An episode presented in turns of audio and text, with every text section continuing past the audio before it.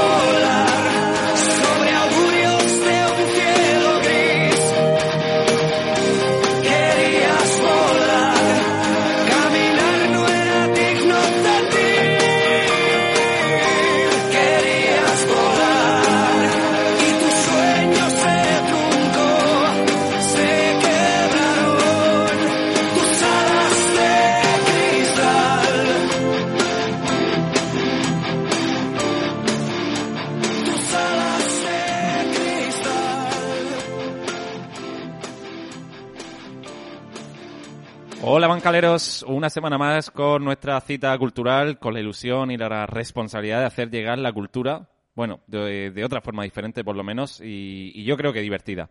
Eh, resaca de los Oscars, y además ya sabéis que esta semana pasada, el viernes, tuvimos nuevo estreno aquí en, en esta casa, en Voz FM, con el programa sobre cine y series, que dicho de paso, pues presento yo junto con Ricardo Robles, After Dark. Así que yo creo que programa muy, cine- muy cinéfilo el que tenemos hoy también, porque tenemos a, a dos personajes, a dos artistas, a dos miembros de, de la cultura murciana. Daniel Moncho, productor de cine y música. Muy buenas tardes. Muy buenas tardes. Y tenemos también a Sonia Marcos, productora también. Muy buenas, Cristóbal. Que yo no sé si vienes hoy, ya sabéis que nosotros tenemos una, una- un grupo de colaboradores, de becarios, que, que llamo yo, de prospect, como dicen en la serie Hijos de la Anarquía. Así que yo no sé si vienes en calidad de, de invitada, de becaria, de colaboradora, bueno, a aportar. Sí. Y si lo Ah, haces bien, ya sabes que te renovamos para más programas. Pues muchas gracias. Yo encantada de estar aquí, ¿eh? Genial. Preparada entonces para subirte al bancal, ¿no? Sí. Bien, así me gusta. Eh, Raúl Gómez, que todavía no ha venido, no sé dónde está, le habrá pillado un atasco. Adolfo Navascues a los mandos técnicos, director del programa, como siempre. Y atención, porque ha venido un antiguo miembro de esta casa totalmente por sorpresa. Sí, sí, eh, vais a flipar. Está aquí Don Jesús Beluda. Siente el viento en tu cara y el gran son a tus espaldas. me encanta esa frase, tío. Qué grandes avalanche. Dios, Avalanche. Bueno, sí hemos escuchado Balas de Cristal de Avalanche con el pues con uno de sus múltiples cantantes, porque como Rionda cambia de cantante como de camisa, con Ramón Laje, que al principio se dio muchos palos, pero a mí a mí me mola mucho Ramón Laje. Bueno, no lo hace bien. No, no lo hace, no hace mal. mal, no lo hace mal. Eh, Jesús Boluda, ¿qué haces aquí? Cuéntanos. La audiencia, eh, ahora tenemos un pico de audiencia ahora mismo. Un pico. Sí. Muy bien. Nada, que se pongan a currar. Eh, pues que me ha pillado cerca y me apetecía mucho volver por aquí, que os echaba de menos y todo eso. Y me pasa a echar un rato. Perfecto, ¿qué, qué es de tu vida? Cuéntanos. Eh, ya que estás aquí, cuéntanos, háblanos de tu libro. Como decía aquel. Promoción. Promoción, eh, minuto 116. Pues muy bien, tío, por ahí girando con el libro, haciendo firmas y tal. Alicante, Valencia, Elche, Murcia me toca este sábado. ¿Dónde, dónde? Estoy en el corte inglés de Murcia, el, el de el antiguo Galerías Preciado, el de Salcillo de toda la vida. A partir de las 12 de la mañana hasta que se revienten el palé de, de libros que van a ver allí para la gente. Vale, a mí me dice la gente que allá donde vas triunfan, ¿no? Como la cerveza. Puede ser. Puede ser. Vale, pues bueno, ya sabéis que tenemos el Twitter abierto con el hashtag bancalartistas para que la gente escriba lo que les salga del mismísimo móvil, que deje cualquier pregunta a, a Sonia, a Daniel, oye, a Jesús Boluda, ahora que lo tenemos aquí, y yo siempre lo digo que alguna pregunta para mí, pues si alguien le apetece que nunca me hacen sobre series, que es mi sección, pues bienvenida sea. Y también tenemos esta temporada eh, Instagram abierto, o sea que si preferís dejar un comentario en la fotico que hemos puesto de Instagram con el cartel del programa, pues también la leeremos en directo y se la trasladaremos a nuestro invitado. Eh, agenda cultural, no sé si lo sabes Jesús, y me imagino que sí porque sigues escuchando el programa, eh, me la he cargado, me la he cargado la agenda cultural. Sí, fue una de las cosas que vi que... que Sí. Hombre, yo creo que ha hecho bien. Es que ahora que somos transmedia, nos escuchan a nivel nacional e internacional, digo, ¿para qué vamos a hacer agenda cultural Lo- solo lo- de Murcia? Los transmedias son los que hacen los que hacen viajes a los fiordos y todo eso, ¿no? Sí, sí, Vale. transmediterránea y, y demás. Hombre, Ad- Adolfo Navascubes. Pero podrías decir lo de la feria del libro. Sí, lo de la feria yo creo que sí. Eh, quería decírselo, dejárselo a Raúl Gómez, editor de DocuShow, pero bueno, lo digo yo. Eh, este domingo voy a hacer una excepción con la agenda cultural. Este domingo eh, la asociación Palin, de la que formamos parte varios miembros del Bancal de los Artistas, pues organizamos la segunda feria del libro del Palmar, que será este domingo, domingo 16, de 10 de la mañana a 6 de la tarde, en el parque de, de San Roque, ahí en, en el Palmar. Va a haber radio en directo, ya aprovecho, ¿no, Adolfo? Y lo decimos, vamos a hacer Bancal de los Artistas a partir de la una del mediodía, radio en directo que, podréis escuchar, pues, obviamente si estáis ahí en el Palmar, o también sintonizando Voz FM. Eh, pero bueno, obviamente va a haber casetas con todos los autores, con las carpas editoriales, va a haber un taller de fotografía impartido por Diego Rosique, va a haber actividades para los peques de la casa, va a haber una gincana cultural, eh, cuenta cuentos, un montón de cosas. Y tengo que decir también que como novedad en Palin vamos a tener a, al Oasis Nómada, que es una furgoneta vintage que lleva unos grifos de cerveza y tal, que va a amenizar bastante, yo creo que la jornada literaria, que no todo va a ser leer y escribir, que también nos podemos tomar unas cervecitas frías. Eh, ocho, ocho serpentines de cerveza y además va a llevar cerveza artesanal, ahora que está esto de moda, el craft beer y todo esto, cerveza artesanal de la tierra. Así que yo creo que mejor oportunidad para pasarse por el Palmar, creo que no hay. Bueno, chicos, pues como decía al principio, un poco rescatando esta resaca de los Oscars que hemos tenido la madrugada del domingo al lunes. Eh, si queréis, yo quería empezar por ahí, porque ya sabéis que yo soy muy cinéfilo y vosotros que estáis metidos además en el mundo de la producción eh, de cine, música y eventos culturales, pues no sé si queréis comentar algo. Por ejemplo, el Joker. Es que este año ha habido un montón de, de películas súper chulas. Hemos tenido el Joker, era así una vez en Hollywood de Tarantino en 1917, que yo creía que iba a arrasar con todos los premios y me lleva el sorpresón con Parásitos. Pero bueno, Joaquín Phoenix, merecidísimo el Oscar, eso está clarísimo. Eh, Brad Pitt, también por fin, actor de reparto, aunque sea actor de reparto, a mí me encanta Brad Pitt. España sí que es cierto que ni Dolor y Gloria, ni Banderas, ni la peli esta de Klaus de animación, que es súper divertida para toda la familia que está en Netflix, por ejemplo, eh, no se han llevado nada. Netflix, de hecho, ha sido una de las peores paradas porque su peli, el irlandés, pues también ha pasado un poco de soslayo. Está claro que la academia yo creo que todavía no confía mucho en estas plataformas bajo demanda. Y bueno, y el gran triunfador que ha sido Parásito, Bon Joon-ho, que aprovecha además, como no sé si va a dar tiempo a, meter mi sección de series, pues que está negociando con HBO para la adaptación de Parásitos eh, convertido en serie. Y que además va, este año va a tener doble estreno porque una de sus pelis más, eh, bueno, más antigua, una peli de culto que es Snowpiercer, no sé si la habéis visto, de un tren, una distopía en la que solo quedan un grupo de humanos, está todo el planeta bajo cero y la única forma de sobrevivir es dentro de un tren, que si para, pues se acaba la fuente de energía única que hay en el planeta. En fin, pues esa película que está bastante chula también va a ser una serie en TNT eh, en mayo. O sea que Bon Joon-ho, que va a participar en los dos proyectos, eh, Qué tipo bien, de hab- moda. qué- qué bien hablas coreano, tío. El nombre de los actores ya de la peli Parásitos no me hagas decirlo porque no lo tengo apuntado y de memoria no me voy a acordar. Pero bueno, queréis comentar algo de los Oscars, la gran fiesta del cine, ¿no? Como dicen. Se te ha escapado una muy, muy grande, tío. To- Toy ¿Cuál? Story 4. Toy Story 4, sí. Yo la he visto y es de la, es la peor de la saga, creo yo. ¿Sí? ¿Tú crees? Sí, yo creo que sí. Tiene puntazos obviamente muy chulos, pero no sé. Klaus podía haber ganado también. A mí Klaus me gustó mucho. Klaus está muy chula. Que bueno, chicos, aquí le cedo el turno a, a los expertos. Daniel. Bueno, yo, yo puedo decir que cada año me propongo cuando llegan los Goya y los Oscars, eh, eh, las semanas previas, ver el mayor número de películas posible para opinar en momentos como estos. Y este año me ha pillado un poquitín el toro. Sí que he visto Joker, sí que he visto Érase una de Hollywood, he visto El Irlandés, pero bueno, ¿No has visto 1917? no la he visto. Bueno. No la he visto. Es que No Jesús pasa nada, yo yo la... sí la he visto. La tengo pendiente, la tengo pendiente. Yo tengo un gran listado de series y, y películas Yo pendientes. fui el día del estreno y fui el domingo pasado a volverla a verla de nuevo. Impresionante, ¿eh? Sí. De hecho, la segunda, en la segunda pasada he disfrutado mucho más de ciertos detalles que en la primera se me habían pasado. Película, yo, me, o sea, Parásitos a mí me flipa, pero es que 1917 yo no he visto nada igual en el cine. Además te lo dije a ti, Sonia, off the record por WhatsApp y tal, y digo, te, la tienes que ver porque es un película bueno. ¿Qué, qué, qué opinas de 1917? Sí, yo de la película 1917, igual que tú, he tenido que verla dos veces para darme cuenta de los detalles. Y al ser un, un falso plano secuencia, te das cuenta de que es como que te- estás inmerso con los personajes y está- estás eh, continuamente con, con el viaje que hacen ellos, eh, siguiendo sus frustraciones, eh, el, y, y me pareció una película bastante completa para ser bélica realmente eh, pues le falta un poco de chicha en ese aspecto de muerte y tal Sí. pero a ese margen es que te está dando una, una visión distinta de lo que era la Primera Guerra Mundial y la verdad es que a mí me gustó muchísimo Eh, apenas se ven los cortes del falso plano secuencia Son tres, cuatro, ¿no? Creo, Mm, yo vi unos poquitos más, quizás cinco. Pero vamos, cada vez que cambia de escena, básicamente. Mm. Pero la verdad es que está muy bien hecha. Y, y no me imagino, en cuanto al tema de la producción, eh, todo el esfuerzo que supone tener que esperar a que, eh, que sea de día, eh, que haya una luz específica, eh, tener que, bueno, eso es muy costoso. No solo ya de tiempo, sino también de dinero. ¿Verdad, Daniel?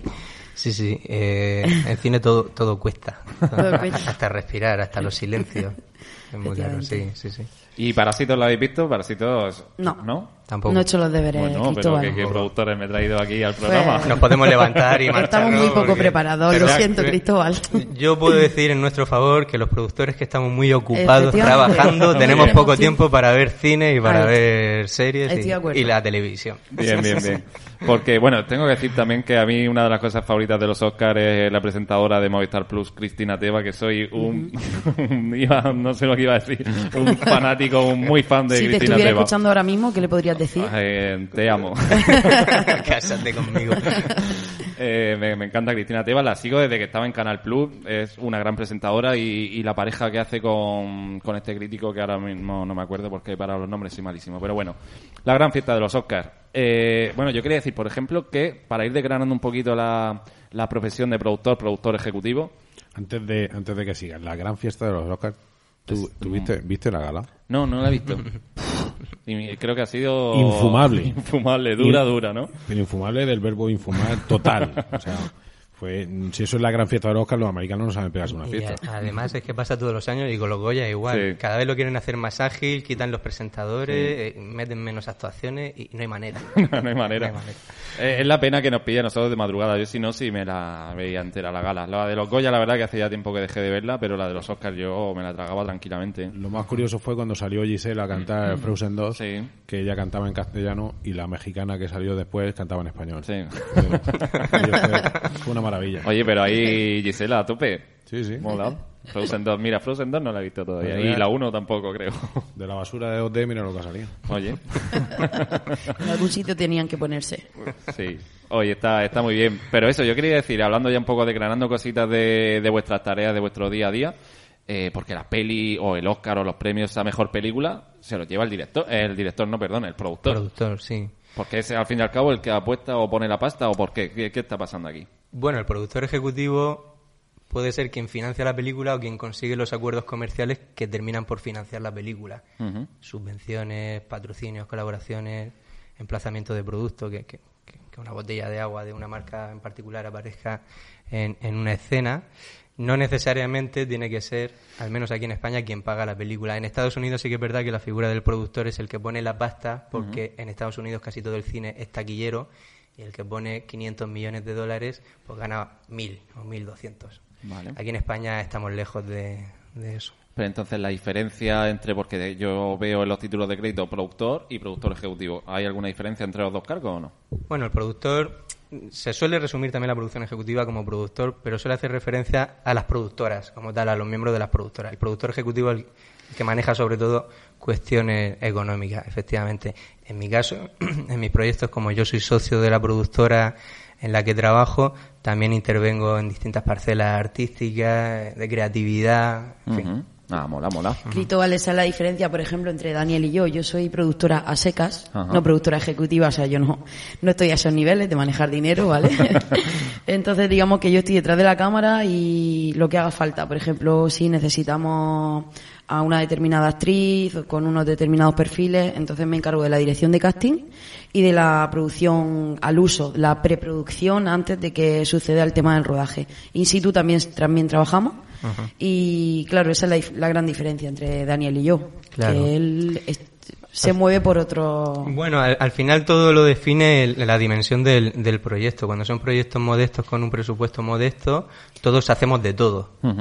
Cuando ya eh, estás trabajando en un proyecto profesional con una dimensión ya determinada, ya hay especialistas de cada uno de los cargos. Lo que estaba diciendo Sonia, em, yo lo entiendo como el director de producción, el que se encarga de coordinar Sí. todo esto. Em, pero sí que es verdad que, que al final todo depende de los proyectos y, y aquí en la región no hay muchos grandes proyectos, precisamente.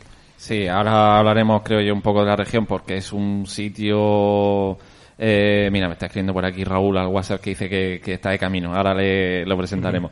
Eh, es un sitio, eh, el típico marco incomparable, ¿no? La- esa frase tan manida. Tenemos campo, tenemos ciudad, tenemos playa, tenemos buen clima, tenemos un montón de cosas. ¿Y por qué no se hacen más películas aquí, más series, más cosas?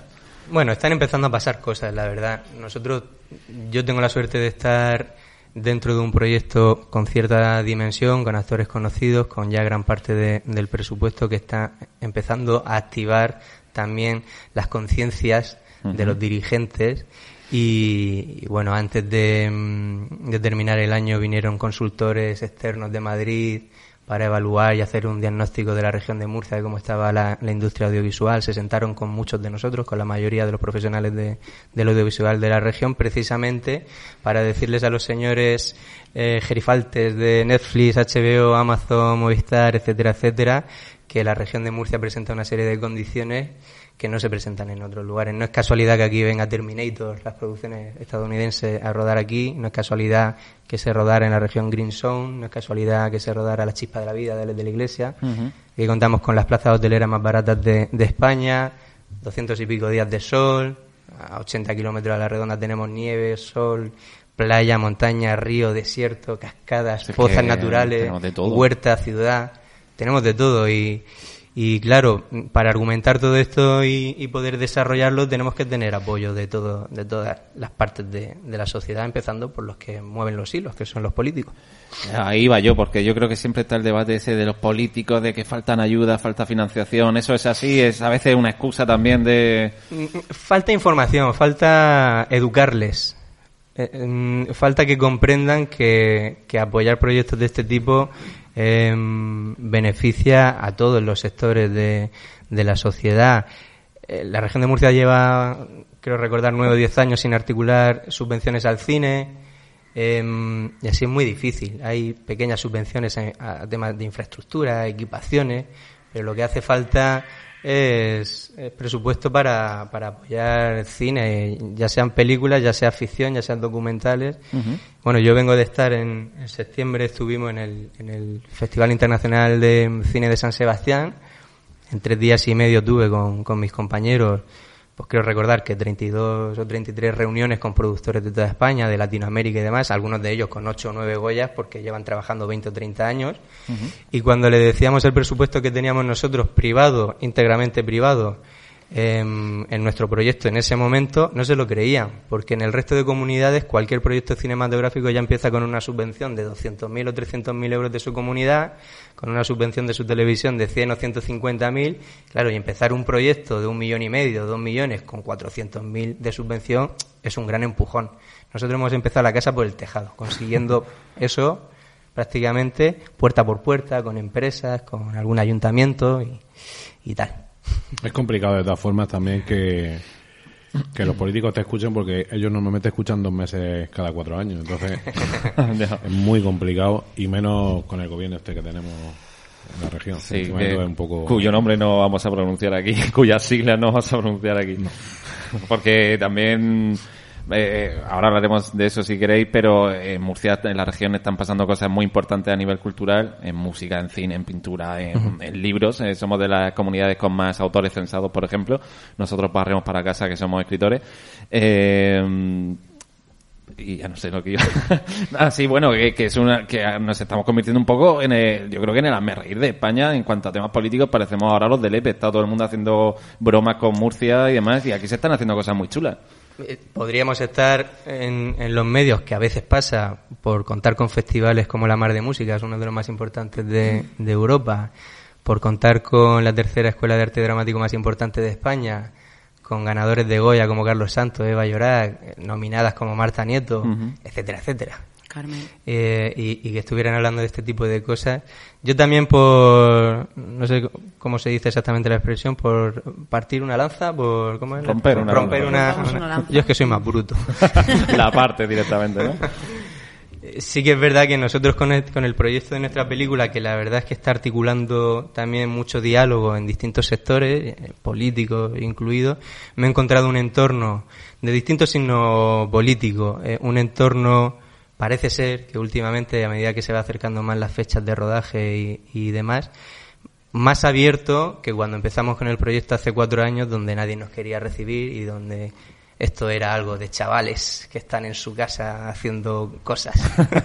No, y seguro que cuando hagáis la premier se ponen ahí los primeros en la foto, eso Hombre, claro. pero claro. Bueno, lo- los que estén en la foto yo he de decir que serán que serán personalidades, que serán políticos que realmente estén apoyando el proyecto como ya está pasando, que se lo crean realmente y que cuando nos reciban, que yo soy quien se suele sentar con ellos, en lugar de estar mirando el móvil y despacharte a los cinco minutos diciéndote escríbele a mi secretario o a mi secretaria que ya eh, valoraré, pues se tiran una hora y media o dos horas contigo, escuchándote, haciéndote preguntas, insisto, de distintos partidos políticos. Yo, en, en este sentido, trato con personas, no trato con ideologías ni trato con, con partidos. Yo me gusta, suelo intentar tratar a la gente como me gusta que me traten a mí, y cuando te encuentras eso de un político, de un empresario, de un actor, de un compañero, sea cual sea su función, yo lo agradezco mucho y yo por suerte me estoy encontrando eso, igual que también me he encontrado y me sigo encontrando gente que pasa de nuestra cara. Tra- has dicho que tratas con personas, ¿no? Sí, sí. Con los que han ganado... Algunos aquí- disimulan, algunos disimulan muy bien. Entonces con los que han ganado aquí en Murcia no has tratado todavía. Toma el palo aquí, bien, bien, bien. Me- me- se me olvidaba que tú hacías siempre de poli malo aquí en el, en Mola, el mola. Mola. Eh, eh, bueno, voy a ir cebando un poco cosillas porque me imagino que la peli a la que te estás refiriendo es el último kilómetro, que ahora hablaremos Correcto. de ella. Y tengo otro cebo por ahí que es eh, que Sonia, tú has participado, ahora nos contarás eh, en la peli que comentaba Daniel, en Terminator 6, ¿no? Sí. Haciendo alguna cosita. O sea, Sí, ahora pero- me tienes que contar cosas de Terminator 6. Vale. lo, lo voy a cebar, que es una técnica que aprendí en la Universidad de Massachusetts para que la gente Vale. esté aquí enganchada. Si me permite el inciso, otra de las noticias por las que deberíamos de estar, y tiro de ironía, de que por lo visto Schwarzenegger hizo unas declaraciones en referencia a esta producción que nunca jamás se había encontrado en ninguna parte del mundo un lugar donde le hubieran robado gran parte del equipo. Después del rodaje y durante el rodaje. Por lo visto, yo no he leído ni he escuchado estas declaraciones, pero por lo visto es real. Hubo unas cuantas usurpaciones. Sí, algún brazo biónico, alguna No, cosa, me imagino. Una caja de, de- del equipo técnico. No sé si llevaba cables, una Ah. cámara, no sé, pero... Y matrículas de coche. de- Es que los, los yankees estos son muy tiquismiquis. Sí. Una caja de Una una caja que caja más da una más que menos, ¿no? Así que nos quejamos de vicio. Yo soy muy fetichista, ¿eh? yo me encuentro ahí algo en el rodaje, una tuerca del Terminator, del te la T-1000, llevas. vamos, me la llevo, pero segurísimo. Eh, bueno, hablando un poco de producción, eh, yo, por lo que tengo entendido, aquí en España, la televisión pública, televisión española, etcétera, tienen, están obligadas a financiar parte de, de las producciones de cine, ¿no? No sé si aquí en Murcia, eh, me refiero al tema Bueno, de Murcia. es a nivel estatal. A ver, cada comunidad que tiene televisión autonómica, por ley, las televisiones autonómicas deben de destinar el 6% em, del presupuesto que reciben total al año en, en proyectos cinematográficos. Aquí en la región mm, no ha llegado a destinarse eso porque siempre están las pequeñas trampas que en lugar de destinar el 6% del total que reciben, pues hacen la trampilla de destinar el 6% de lo que reciben de publicidad. En una televisión autonómica como la nuestra, que de publicidad tira poco, pues imaginaros lo que pueden destinar a, cine. En otras televisiones sí, en TV3, en Canal Sur, en, en la televisión eh, autonómica vasca y tal, son referentes, apoyan muchísimos proyectos y demás. Y a nivel de televisiones estatales, la televisión española, yo me he sentado con televisión española, ellos todos los años sacan un par de convocatorias para presentar proyectos y pasan los filtros, ellos te piden, la- te entregan unas bases, tú tienes que presentar todo lo que te piden, si tienes suerte de que te escojan bien y si no, pero al menos tener la oportunidad de optar a ese, Vale. Eh, ya hemos ido desgranando cositas de productor, productor ejecutivo. ¿Qué tiene que reunir un productor? Me imagino que buenas dotes de negociación, no sé si dotes comerciales también, porque tienes, como decías tú, tocar muchas puertas. ¿Qué habilidades se, presuponen? No, lo has definido bien, ¿un productor o un productor ejecutivo? Ah, el Claro, que depende. ah, Es Sonia, el productor, Sonia. para, Pero para para dejarlo... ser productor ejecutivo se le tienen que dar muy bien los números, ¿vale? Saber manejar en base al presupuesto hacia dónde quieres dirigirlo. o conocer gente a quien se le den bien los Ah, números. eso es. O sea, es delegar. que en esta, es verdad, en este mundillo de la producción lo más importante no es saberlo todo, sino saber hacia quién tienes que ir para que te lo solucione. Básicamente algo así.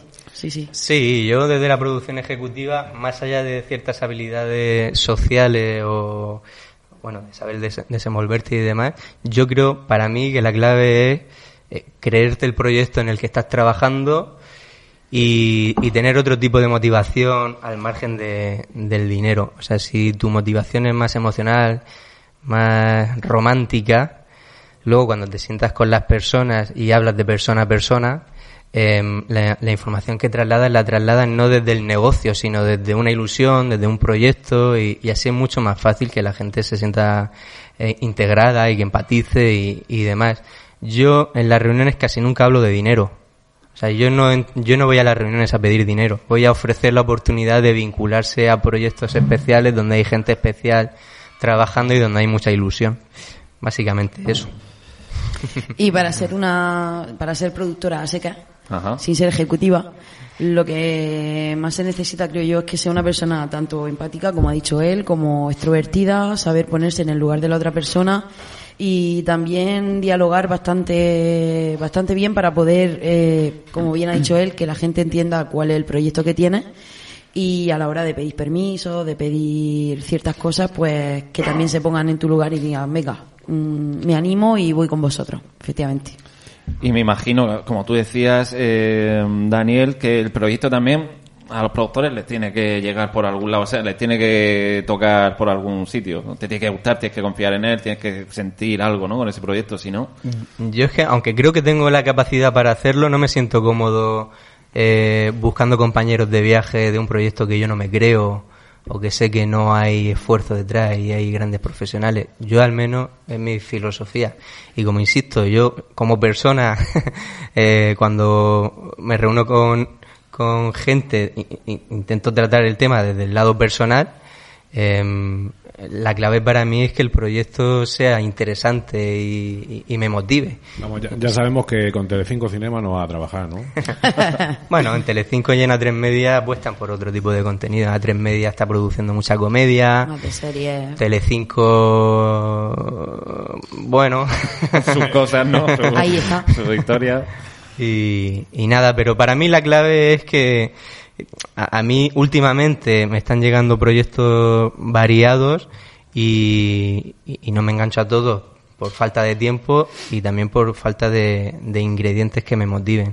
Y os aseguro que en mi caso el, el principal no es el tema económico. Y la pregunta es, ¿qué te motiva para, para coger un proyecto?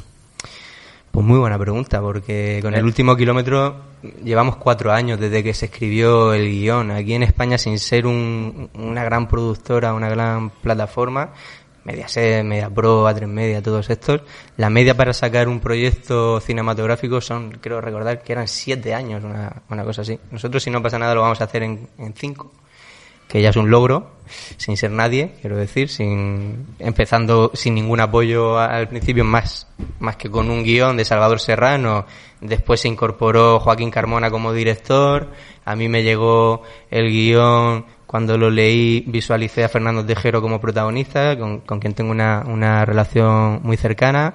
Em, aceptó el proyecto y las palabras fueron tardéis lo que tardéis, yo voy a ser el protagonista de esta película y en esas estamos. La semana pasada estuvimos en Madrid con él. Bueno, ¿y, qué tiene que tener un proyecto de este tipo? Pues lo que os decía, que haya buena gente detrás. Eh, yo en cuatro años jamás he discutido por dinero en este proyecto, jamás. Eh, yo llevo muchos viajes a las espaldas, muchas reuniones, igual que todos mis compañeros, y yo nunca he escuchado a ninguno de mis compañeros decir, oye, ¿de gasolina qué? ¿De comida qué? Aquí estamos todos centrados en un proyecto que no es un proyecto individual, es un proyecto global que además lleva detrás, hablando de lo que hablábamos antes, una campaña muy agresiva de marketing que se llama Cine Made in Murcia, que lo que busca es exportar la región de Murcia como gran plato cinematográfico por todo esto que hablábamos anteriormente.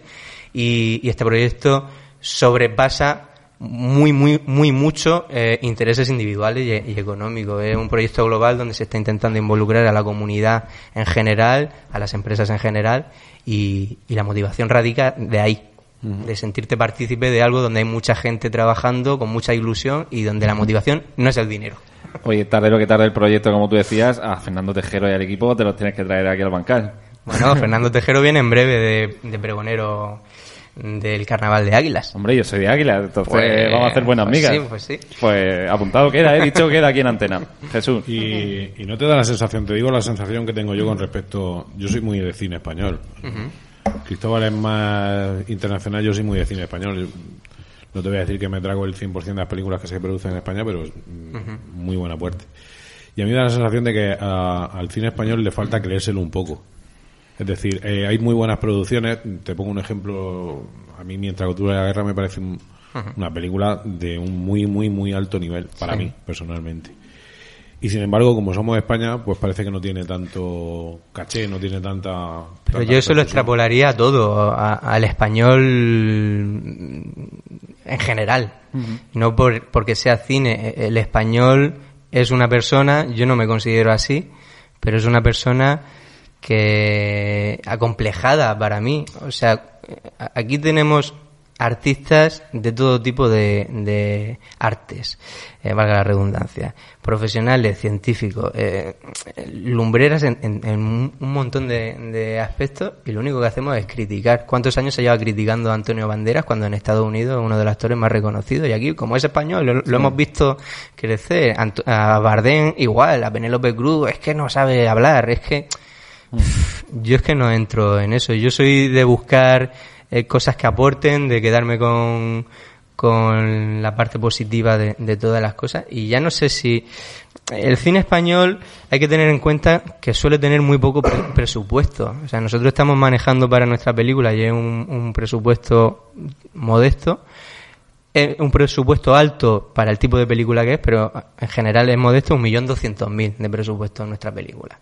Pero claro, cuando nos vamos al cine español desvirtuado, que no es el real, el de las grandes corporaciones audiovisuales, como os decía antes, MediaPro, Mediaset y tal, que tienen presupuestos de 8 o 10 millones de euros, que detrás tienen a pues a, a las cadenas del grupo, abriendo todos los informativos, dándole publicidad a las películas que están produciendo, competir con eso es imposible. Esos son millones en promoción que ellos ya tienen, porque como tienen 8 o 10 canales, empiezan todos sus informativos y los anuncios de esa manera. Entonces, eh, yo conozco mucha gente que va al cine por lo impresionante del cine, las explosiones, los efectos especiales, etcétera, etcétera. Las películas españolas que contienen esos ingredientes son coproducciones eh, con Estados Unidos por lo general y, y cuentan con presupuestos que están muy lejos de la realidad del cine español. A mí me gusta el cine por las historias, más allá de los efectos especiales que están muy bien, pero por las historias que cuenta y no entiendo la moda de esta gente modernita que de repente dice, no, es que a mí me gusta el cine escandinavo y el cine finlandés y no sé qué, y luego no ha visto las películas clásicas españolas porque dicen que son una, una mierda. Fíjate, Daniel, considero No que, que las películas que las películas españolas están mejor reconocidas fuera que dentro. Todo, y los deportistas, y los políticos, y los Sí. científicos. Sí. Eh, acaba de entrar al estudio Raúl Gómez. Raúl, te iba a poner falta ya. Puedes, puedes poner la, la falta, luego... Un, un retraso, como le pongo a mi alumno. Sí, Re- sí. No te pongo falta, te pongo retraso. Solo un retraso. Solo uno. ¿Qué, qué tal? hostia. Cu- cu- Cuando, son dos empiezas a, a- a ir a por el predictor y demás, ¿no? Eh, efectivamente. exactamente. Suena, pero Depende de lo que sea. Pero que uno de adolescente le digas te pongo un retraso suena un poco. Sí, raro. suena raro. Conforme lo iba diciendo, sonaba raro. Bueno, ¿qué tal? Buenas tardes. Muy buenas tardes. eh. Bueno, la verdad es que venía escuchando. ¿eh? Ah, sí. bien, bien, bien. Eso sí, lo que pasa es que se ha alargado una reunión más de lo tal y luego lo- ese tráfico tan querido Sí. murciano que ha hecho que para un trayecto de 10 minutos tarde 45. Aparte de eso. Eh, yo, como sabes que soy siempre la voz discordante, voy a empezar dando, metiendo la puya, la Ay, primera venga, puya. venga. Porque yo soy de, de cine de palomitas, ¿vale? De ese cine mm, que, de explosiones y de, Sí. y de, y de ver a Bugs Bunny o ver, Blockbuster, ¿no? Que dicen los americanos. lo- eso es blockbuster, efectivamente. De ver al Capitán América y a Iron Man pegándose de tortas. Vale. Y- Tú eres, y tú eres po- muy de minuto 116. La, la verdad es que sí, ¿ves? Eh, y entonces vamos a empezar con la, pre- con la pregunta capciosa. Mm, La pregunta pa- capciosa. ¿La pasta en el cine español siempre se lo llevan los mismos? A- Eh, eh, aparte de productoras, de- aparte, define, aparte- define los mismos. Eh, sí. Sota, Caballo y Rey, tres o cuatro directores que están En ya muy, muy, Si vosotros, si vosotros entráis, que eso se puede ver en internet, en el listado de proyectos que, que ha aceptado Televisión Española en 2019, de todos, el 90% son directores conocidos. Todos son conocidos. El ¿no? 90 y Vale. por ciento. Entonces, pues pasa un poco como en el fútbol o en la Fórmula 1, llevándomelo al símil del deporte. Los que más generan, Madrid, Barcelona o Ferrari, McLaren, o etcétera, etcétera, son los que más reciben. Pero es la pescadilla que se muerde la cola. Si estás financiando cosas que ya se financian de por sí, que tienen grandes grupos empresari- empresariales detrás financiando, que a esta gente no le hace falta subvenciones no le hace falta. Eh, tienen empresas detrás, grupos empresariales que eh, entonces, pues bueno, los proyectos como el nuestro, que es una ópera prima, los proyectos chiquititos, pues cada cinco años aparece uno, aparecen dos, y, y es muy difícil competir con eso. Por eso nosotros no intentamos competir con eso. Nosotros queremos contar eh, historias, en este caso nuestra historia del, último kilómetro y otros proyectos que tenemos, de documentales, de cortometrajes de ficción y demás. Y, no aspiramos a competir con eso. Es que, eh, según mi, mi nulo entendimiento en cine, eh, una cadena pública que financiamos todos mm, debería dejar, una vez que llegas a cierto nivel de, de rodaje, digamos, quitarle los, ru- los ruedines y decirle, mira, tú ya no puedes estar más en este tipo de proyectos. O al menos una parte de su presupuesto debería estar destinado realmente a, a hacer cuna, a hacer cantera, ¿no? Siguiendo con tu símil futbolístico. Sí, bueno, son negocios. No, no, no, perdona, Televisión Española no es un negocio. También, no debe ta- serlo. También, también. O sea, mm, Sí, sí, sí. ante- Ha ante- venido ante- guerrillero, bien, ante- bien. Antena 3, Telecinco son negocios, son empresas privadas. También, O también. le quitamos la, financiación a Televisión Española y entonces que compita, Ajá. o, o- o que sirva de algo cultural realmente, ¿no? Sí, yo me imagino que pasa en, en muchos países. Yo, mi experiencia de sentarme con productores latinoamericanos, Argentina, Chile, Colombia, también con portugueses, con franceses y tal, ahora en el Festival de San Sebastián, yo lo que percibo, al menos lo que cuentan, es que por allí se articula la cosa de una manera más plural, más abierta, con mayor número de oportunidades en general. Y si se quisiera hacer aquí, yo me imagino que habría maneras de hacerlo. Pues una partida presupuestaria para óperas primas, una partida presupuestaria para grandes producciones, otras para directores conocidos, etcétera, etcétera. Pero no existe así. Hay un rasero en el que optan todos, ya seas Almodóvar o seas Pepito, el de. Entonces, bueno, Vale. Eh, cine, publicidad, videoclips, biopic films. Cuéntanos. ¿Qué es? Estamos compartiendo en Twitter vuestra página web, también la de Sonia. Bueno, ba- bastantes cositas para que la gente vaya entrando y La se vaya... promoción, la promoción. promoción.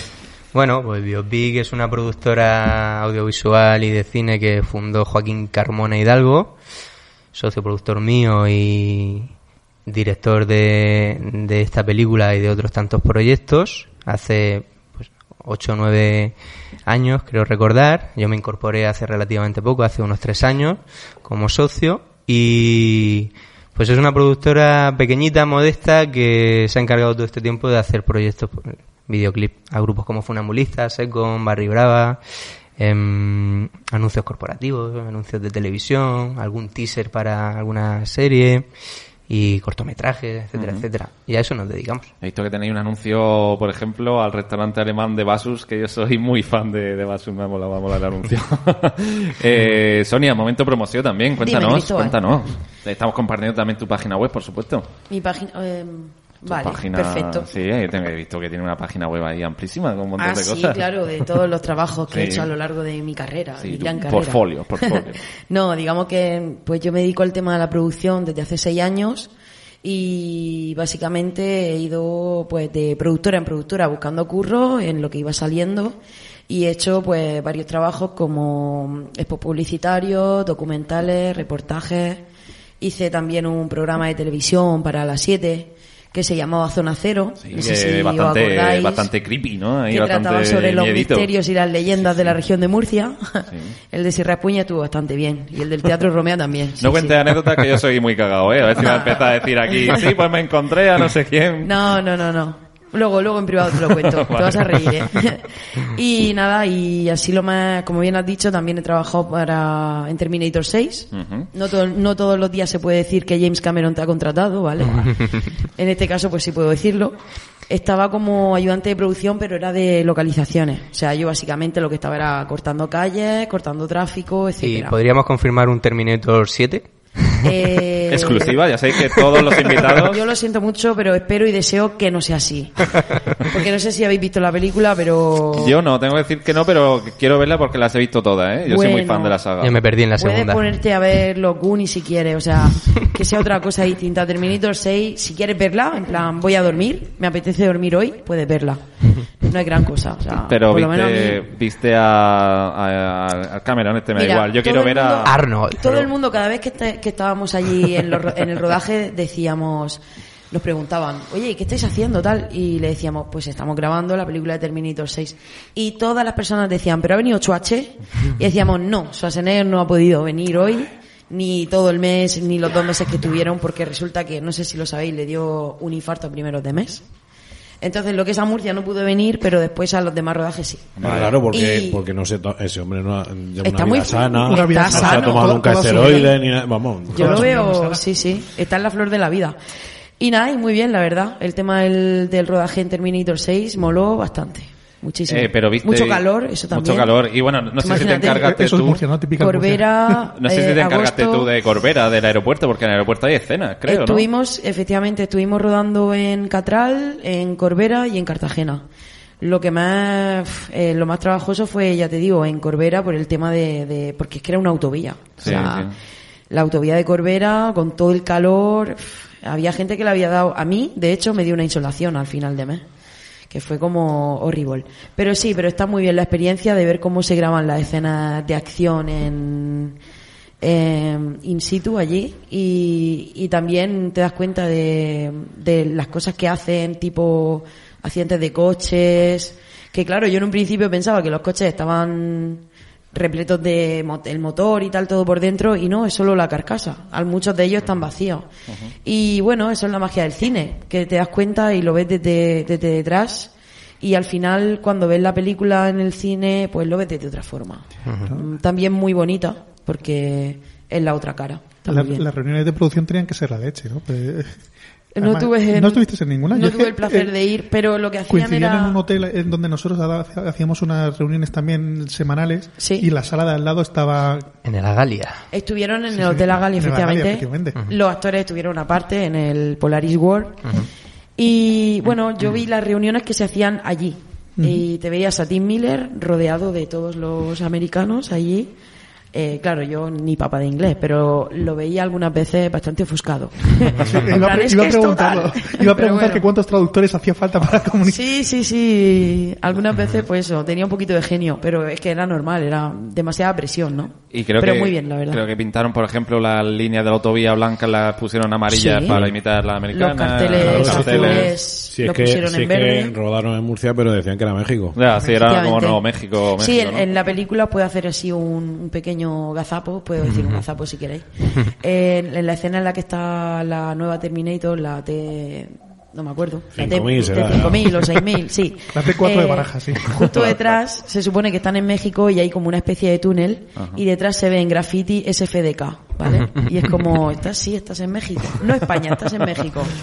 Muy bien, muy bien. Así Vale. que... Bueno, ese FDK tiene seguidores por todas partes. Sí, around the world. Entonces... toca, en México, hombre. Hombre, claro. Sí, sí, sí. Eh, lo quiero saber todo. James Cameron me da igual. Quiero saberlo todo de Mackenzie Davis, la, la actriz esta rubia, que soy muy Oy, fan oy, de ella. Yo cuando la vi y me, me impactó, dije, esta mujer tan alta y tan guapa, tan esbelta, que dije yo, madre mía. Pues apenas le, o sea, ella hacía todos, todas las escenas, menos las que eran así de acción muy fuerte con, con de el coche. el coche, ¿no? Esa del coche la hacía una mujer mayor, que yo no sé, está, está en forma. Esa mujer. Linda, Linda Hamilton. Eh, no, esa es la otra actriz. Ah, vale, Pero vale. la que Ah, la que hacía de doble. Claro, La la, doble. que hacía Ah, de vale, doble y, y la- se ponía, ella era tenía el pelo corto moreno, Sí. se ponía su peluca rubia, intentando parecer y como se veía así como muy de lejos y la verdad es que muy bien, muy bien la experiencia y Destri- bueno, Destripando todos los trucos del cine. Sí, ¿eh? sí, es que como mola. Hablando de- pelucas, distancias. Hablando de los trucos de los tri- del cine, Ajá. ¿cómo osas Oso. pasar de James Cameron, que fue el, gracias a él salió todo el tema del cine 3D con el tema de Avatar? Ya, Ah, ya. Soy fan de James Cameron O sea, un eh, tío- relativamente, el- relativamente. el- el- al tío al que le dieron la película de Aliens en el regreso lo, lo, lo denigran de esa manera. Al tío que se ha gastado la pasta en hacerse una cúpula para bajar a, a la fosa de la Mariana él solo. Sí, y los critters, no te olvides de los critters. Me parece una falta de respeto. También son suyos. No, no, es un gran director, pero es que Espero que te oiga y que se gaste la pasta en comprar el programa Claro. y que te y me largue. es que eso te iba a decir que James Cameron puso el dinero, pero realmente quien estuvo allí a los mandos de la nave fue fue Tim Miller. Sin miles, sí. que el, el que hizo Deathpool, el que ha hecho la serie de Love, Die and Robots en Netflix. Tremenda. Eh, Mackenzie Davis sale, por ejemplo, en una serie que yo siempre tiro para la serie, ya lo sabéis, eh, Halt and Catch Fire, que es una serie que pasa bastante de puntillas, que está chulísima, del canal AMC, y fue una de las protas de uno de los mejores episodios de Black Mirror, el de San Junipero. Ajá. O sea, que gran actriz, ¿eh? Sí, Eh, Si queréis, ahora vamos desgranando también más secretos del cine, porque tengo aquí preguntas capciosas, pero podemos pasar a la pausa musical, que adelanto ya, que es muy cinéfila también.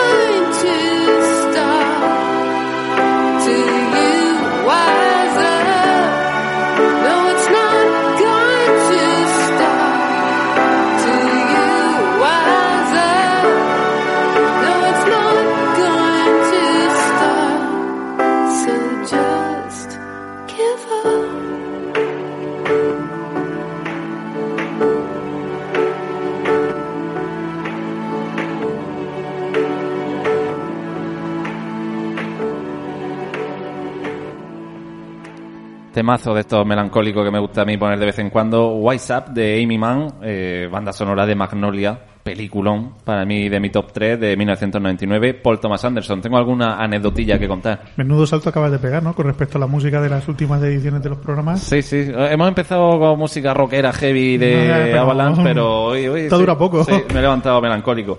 Eh, bueno, esta banda sonora fue nominada al Oscar, eh, como os digo, en 1999. Es la secuencia, todos lo recordaréis, los que habéis visto Magnolia y sois fan como yo de Paul Thomas Anderson, de esa secuencia central en la que todos los personajes cantan, eh, se animan a cantar la, la canción y hace así una especie de leitmotiv muy chulo. Eh, como anécdota decir que eh, esta canción en principio iba para la banda sonora de Jerry Maguire, pero al final la desecharon y pasó a Magnolia y que Paul Thomas Anderson se inspiró en hacer este esta película, que para mí ya os digo un peliculón, eh, oyendo canciones de, de Amy Mann y por eso luego la, la metió en en la banda sonora original, ¿no? Realmente canciones originales de la peli son solamente Save Me y You Do. Esta canción ya había sido escrita tres años antes, en el 96, pero bueno, un, un auténtico peliculón. Yo estaba, estamos aquí comentando, comentando off the record, mientras escuchamos esta canción, un montón de anécdotas, vivécdotas, experiencias que nos tienes que contar, porque Daniel, tú has trabajado con eh, Alex de la Iglesia eh, en la chispa de la vida y tienes ahí cosas con colacao. ¿Qué, qué- qué pasó ahí? Aprovechamos para contar la anécdota que hemos contado fuera de, de antena. Bueno, hablando un poco de, de, perdón, de la magia o de, los, de las trampas del cine, eh, cuando comparamos producciones eh, ameri- gran escala, americanas ya, de gran- a gran escala con producciones nacionales, pues yo puedo contar la anécdota de eh, una de las escenas de La chispa de la vida, bueno, un un breve resumen, José, el personaje de José Mota se cae, tiene un accidente, se queda clavado con una barra de acero en la cabeza y alrededor de ese accidente se genera un circo mediático con televisiones, con empresarios queriendo firmar un contrato de exclusividad por si muere en directo, etcétera, etcétera. Y bueno, en ese circo mediático, con helicópteros, supuestos helicópteros mm, mm, grabando el accidente, por supuesto el sonido del helicóptero mm, metido en postproducción, la iluminación, compañeros subidos en escaleras con focos de gran alcance, y un servidor que en esa producción trabajó, eh, trabajé en, en el departamento de arte, de ayudante de atrezo, eh, despeinando a Salma Hayek y a José Mota, que eran los protagonistas, con haciendo el efecto del viento de, de levantar el polvo con colacao y un cartón fuera de plano y, y bueno, de esas un montón, un montón. Mola, mola. Y Alex de la Iglesia, comentabas tú que a ti la película, esta como que pasó un poco de puntillas, ¿no? La peli esta. Sí, pasó un poco de puntilla. Lo, creo recordar que la hizo entre Volada Triste de Don Peta y La Bruja de Zugarramurdi. Y yo le estaba preguntando también fuera de micro a, a Daniel si que a mí me da la sensación de que había sido un encargo.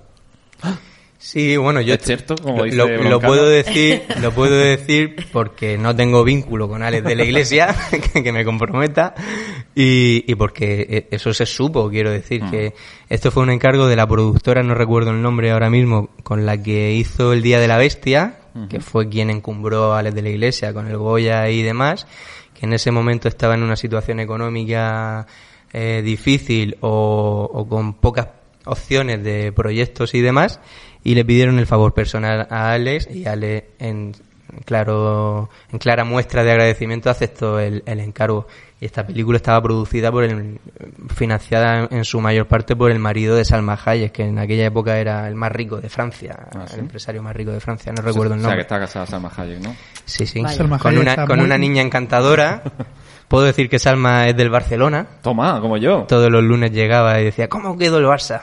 Qué graciosa, qué simpática. y yo que soy culé también aunque Bien. no soy forofo pues yo le Que- le que- daba el parte Que todo es ella. Qué todo, Qué todo. ¿eh? Qué mujer, Se ¿no? puede decir en antena que, que está, muy, que está muy buena, ah, ¿no? sí, sí, sí. Que tiene, que Yo- tiene 54, me parece que son los que tiene. Os puedo decir que puesto, que es sí, un, en- es un encanto. Os puedo decir que Sin- en las Sí, distancias sí. cortas es un encanto. Ella sí que es verdad que, que la primera semana sobre todo llegó en plan una estrella de Hollywood. eh, Claro, no- a Como los- si lo fuera, ¿no? A los cuatro, Como, como si hubiera trabajado alguna vez en Hollywood, a, tal. a los cuatro o cinco días se dio cuenta que Cartagena no, es- no son Los Ángeles y que en la puerta del rodaje no estaban los periodistas de todos los medios internacionales se relajó bastante y, y la verdad es que tuvo detalles muy muy bonitos. Su último día de rodaje contrató a una banda de mariachis, comida mexicana, invitó a todo el equipo. Yo hablaba con ella a menudo. Qué chulo. Muy maja, sí, sí.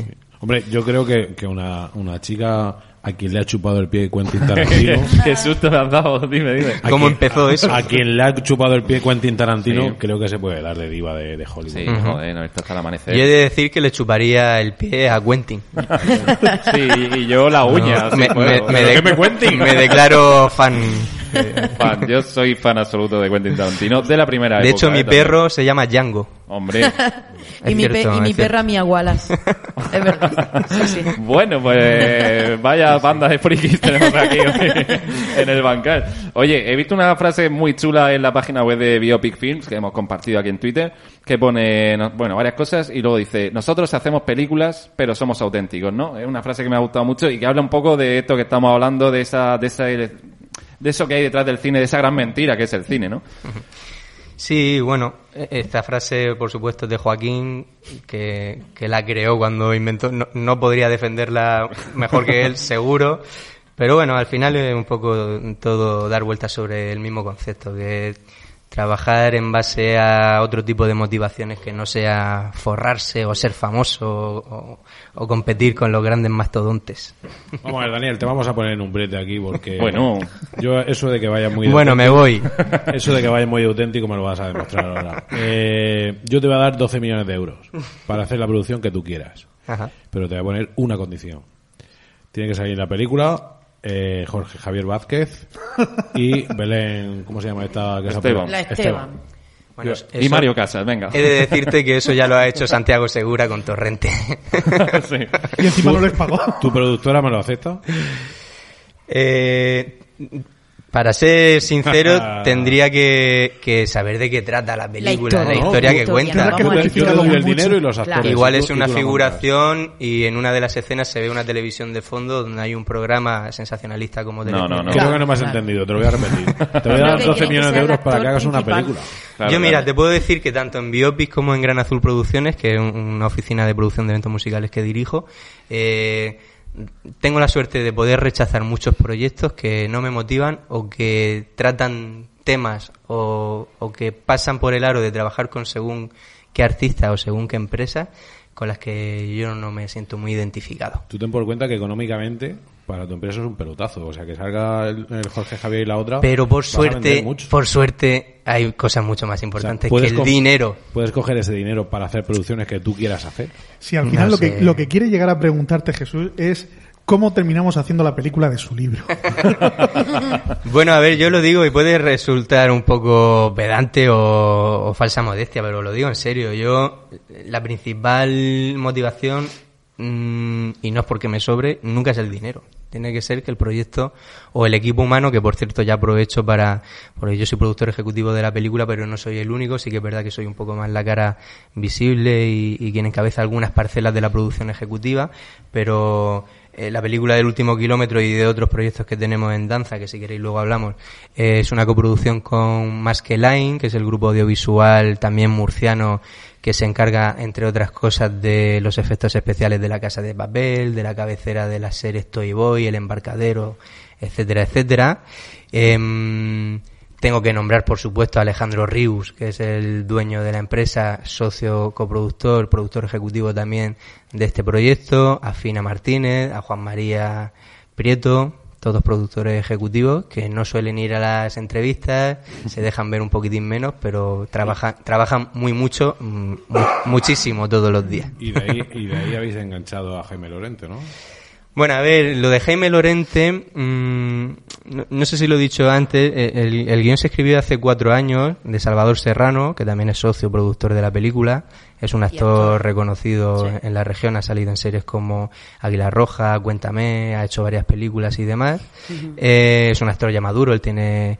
Bueno, no voy a decir la edad por, por decoro, Madurito. pero es un actor maduro. Pero está muy No bien conservado. Es un actor maduro, es un pedazo de actor, es un pedazo de escritor. Y él escribió el guion hace cuatro años. La primera persona a la que involucró fue Joaquín Carmona Hidalgo, el director. Y la siguiente persona que entró en el proyecto fue Jaime Lorente, cuando todavía estaba terminando la escuela, creo recordar, cuando solo tenía mil seguidores en Instagram. Y claro, eh, en estos años, ahora tiene, creo que es el actor español con más seguidores en Instagram, creo que llega a los 10 millones o está rozándolos. Ya es un producto global. Eh, ahora nosotros que estamos ya marcando, intentando marcar fechas de rodaje, que probablemente sea o a final de este año o a primeros del 21, eh, estamos sobre todo eh, a la expectativa de la disponibilidad, porque es que Jaime no es solo que vayan a rodar la cuarta temporada de La Casa de Papel que empieza ya, sino que ha hecho Élite, acaba de rodar la primera temporada del CID y va a rodar la segunda, tiene más proyectos cinematográficos. Y más de, va de protagonista, ¿no? ¿En la peli? En el CID. En, en el CID sí, hace el de- del CID.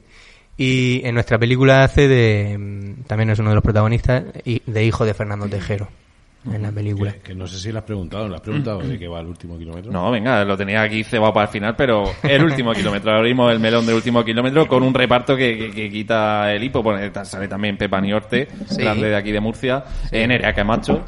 Nerea Camacho, que si la recordáis ganó un Goya por Camino, la niña que ganó un Goya, efectivamente, que también la hemos tenido de, de protagonista en un cortometraje eh, que hemos rodado ahora en noviembre sobre malos tratos psicológicos. También tenemos a Alfonso Sánchez y a Alberto López, que son los compadres que salen en los apellidos vascos, los actores sevillanos. Em, a Tony Medina, actor murciano. Salvador Serrano también hace uno de los personajes, Juan Meseguer.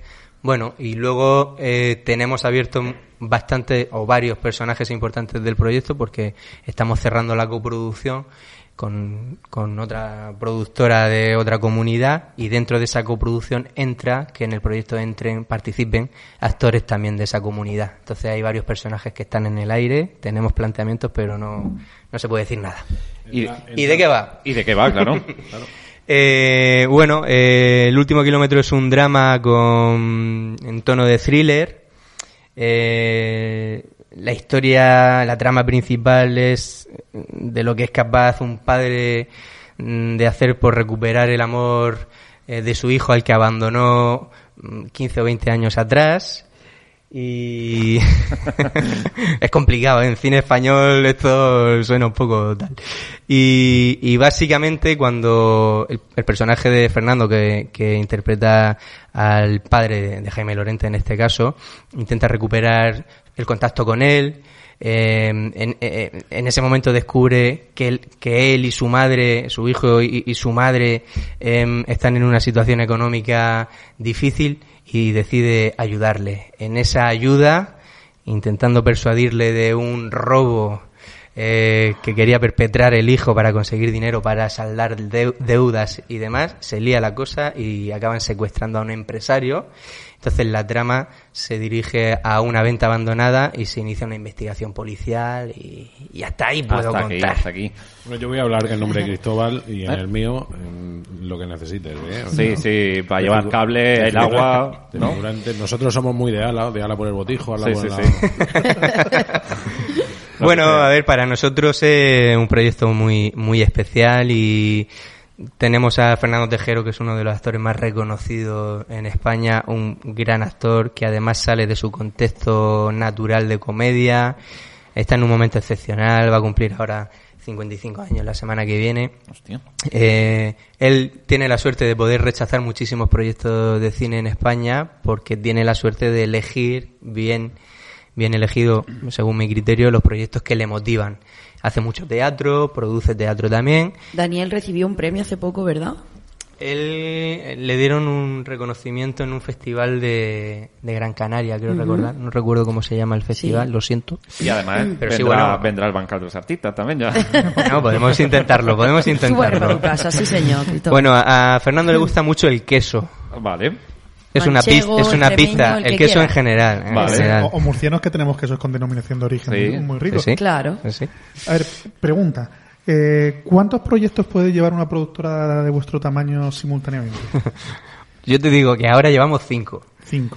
Eh, pero nosotros somos una productora muy pequeña, muy modesta. Lo que pasa es que hemos sabido hacer un gran equipo de profesionales. Eh, nuestra nuestro objetivo es buscar compañeros, nunca buscar enemigos. Y todo aquel que venga dispuesto a aportar en cualquier sentido en los proyectos, bienvenido sea. Nosotros ahora mismo, eh, yo estoy con la producción ejecutiva de un cortometraje documental que es material divulgativo y de concienciación sobre la maniobra de reanimación cardiopulmonar, que ha sido eh, seleccionado en varios festivales internacionales, en Maryland, en Camerún, en Grecia, en Madrid hemos ganado una mención especial hace 15 días aproximadamente. mi vida en tus manos, ¿no? Mi vida en tus manos, efectivamente.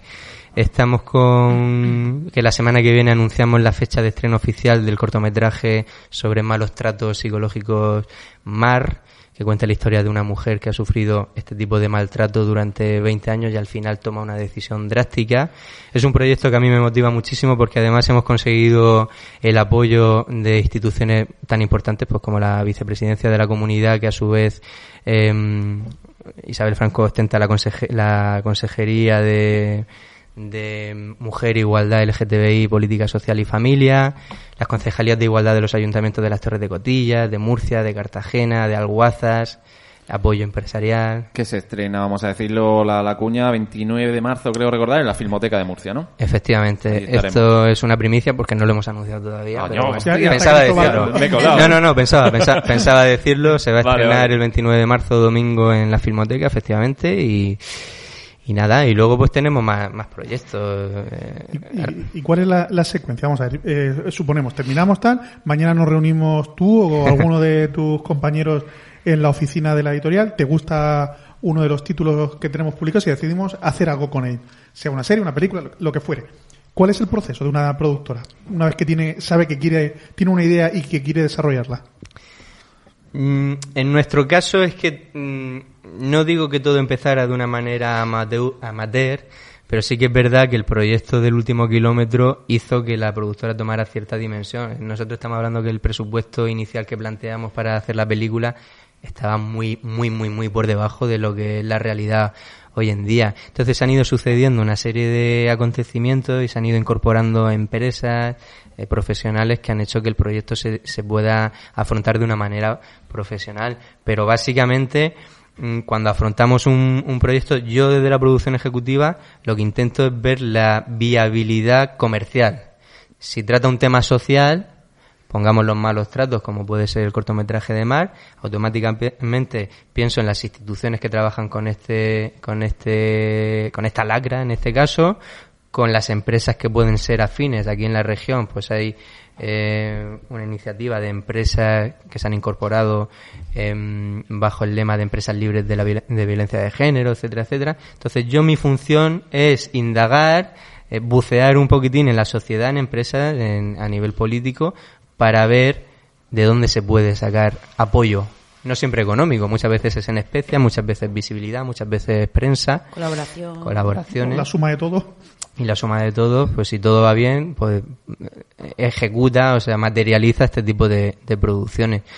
Yo, eh, ahora me ha llegado un guion de los hermanos Remón que acaban de ganar el eh, otro Goya más, al mejor guion adaptado en esta última edición, un proyecto probablemente para el año que viene.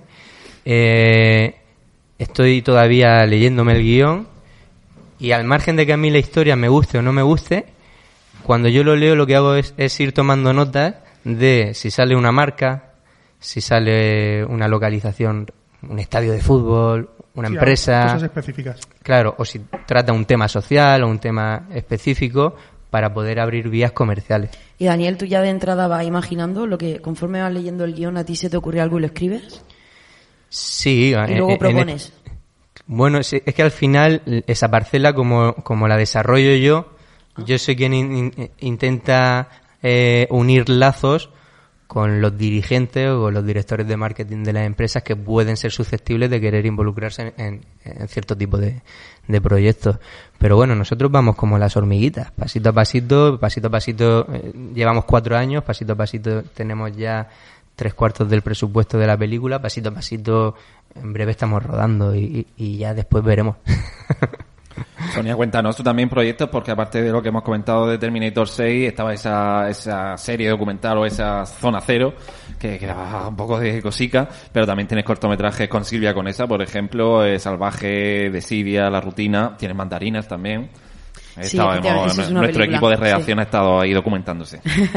Eh, bueno, la película de Mandarinas eh, lo que tiene de bueno es que ha sido escrito y dirigido por una mujer que hay que decir, ya que soy mujer, que en este mundillo tampoco es que haya mucho. Y luego el, el- el programa de Zona Cero, básicamente eh, empecé a trabajar con, con Antonio Alpáñez de Imagia Vídeo, incluso mucho antes de terminar la carrera. Fíjate, estaba sacándome el grado de comunicación audiovisual y a mí que me gusta mucho el tema del misterio, porque además de eso también he salido en cuarto milenio. Onda, no me digas. Sí, me pasó algo muy curioso con 14 años. Y Que no quiero el saber. del misterio salido- y eso a mí es algo que... ¿Pero ha salido presentando ha salido como No? Iker, Iker Jiménez me hizo una entrevista. Tuve el placer, porque yo soy súper fan de Iker Jiménez, así que que nadie diga nada aquí, Nada, ¿vale? nada. Grande, grande. Yo me guardo mi opinión. Me, pare- me, me parece uno de los mejores periodistas de, de España, la verdad. O sea, trata estos temas de forma seria, no a mi punto de vista. Sí, ¿vale? sí, sí. Eh, sí, tuve la suerte de que, de que me entrevistara a él. Y claro, a raíz de ahí, pues vi un anuncio en la 7 en el que decía que se iba a emitir este programa, el de Zona Cero, y estaba muy reciente todo, creo que habían emitido tan solo un programa o dos. Y cuando llamé al señor Benjamín Amo y Antonio Alpáñez, eh, dijeron que, bueno, había llegado en el momento adecuado, porque de momento no tenían a nadie de producción, y dije, ah, pues mira, pues me meto yo, de cabeza. Y desde ahí pues llevo como seis años trabajando con Antonio Alpáñez, eh, haciendo varios proyectos, sobre todo para la Fundación Integra, en el que trata de cuidar lo que es el patrimonio y la historia de la región de Murcia.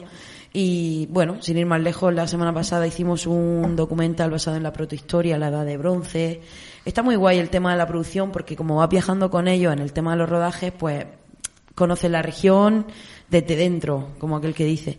Y, y la verdad es que estoy muy contenta con, con los proyectos que van saliendo porque, sin ir más lejos, hace dos semanas se proyectaron dos vídeos en, en Fitur, en el Festival Internacional de Turismo, y uno de ellos trataba sobre, sobre Murcia ciudad, ¿vale? Eh, promocionaba la cultura de la región. Lo que querían también básicamente era ver cómo era la ciudad desde que amanecía hasta que anochecía. Y luego por otro lado hicimos eh, otro vídeo. Este, este fue con Nexus Creatividad Audiovisual, con Eva Libertad y Nuria.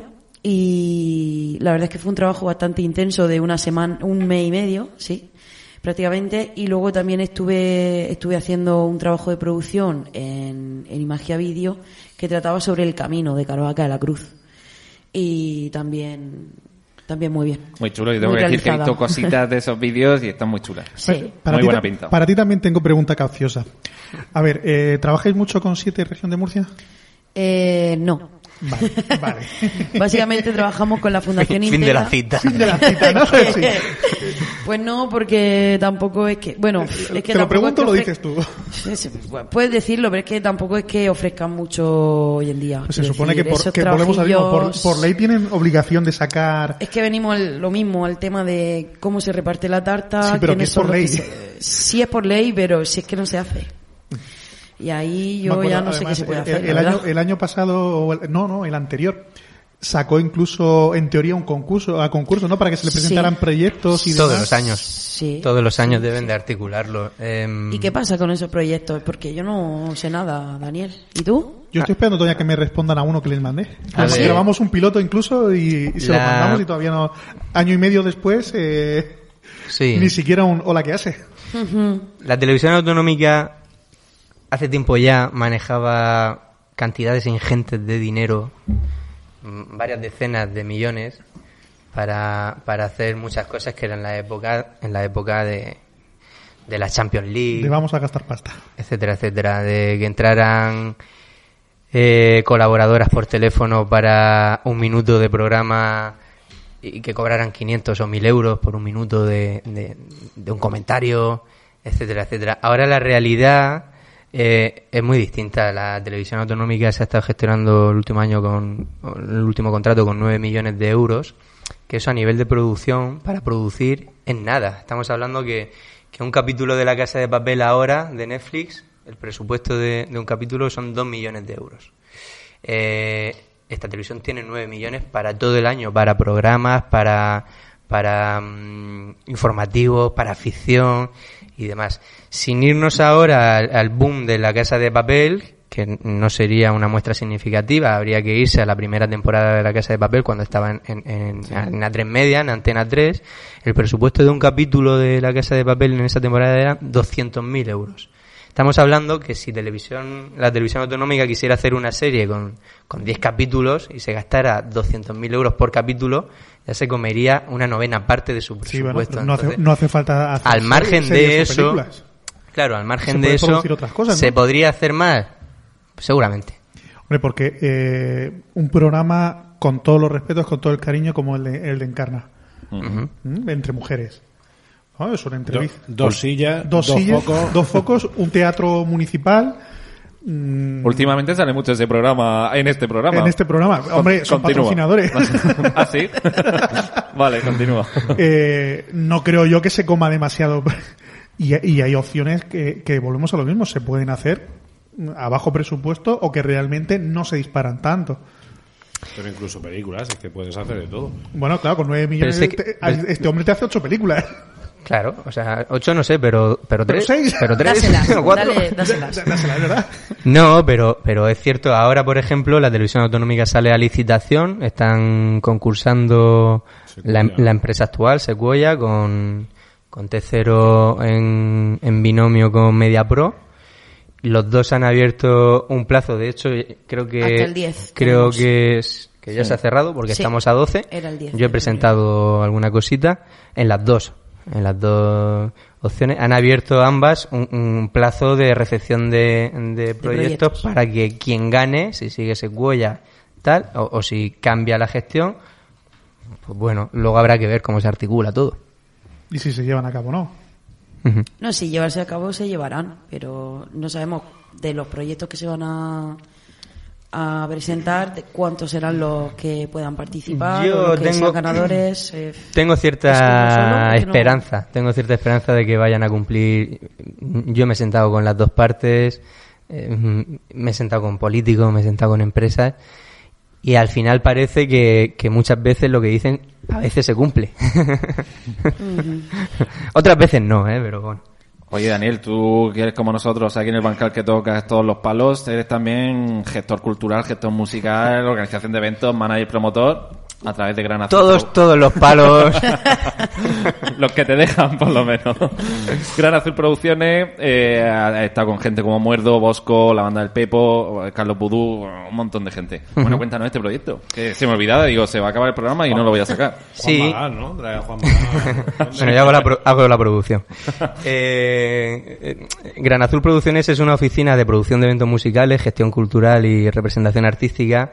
Ya vamos a cumplir, creo que cinco años, creo. Y, y nada, somos representantes, somos directores de producción, desarrolladores de proyectos, programadores municipales. Y dentro de todas esa- esas parcelas, pues sí, hemos trabajado en- en- a nivel de representación con estos grupos que, que citabas.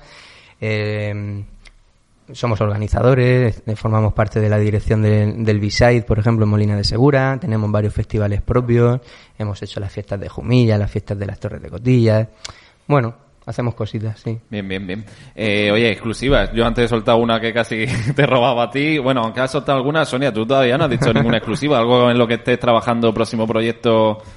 Bueno, pues... Si quieres decir tú algún alguien del cartel del B-Side también, eh, totalmente libre, ¿eh? Me- Yo sin presión. Me encantaría, pero mañana, creo que a las doce y media o a la una, anunciamos los dos cabezas de cartel. Con lo cual, Ah, pues si dijera algo, me mañana. matarían. Claro, De todas formas, que sepas que esto se emite mañana tarde. Claro, claro.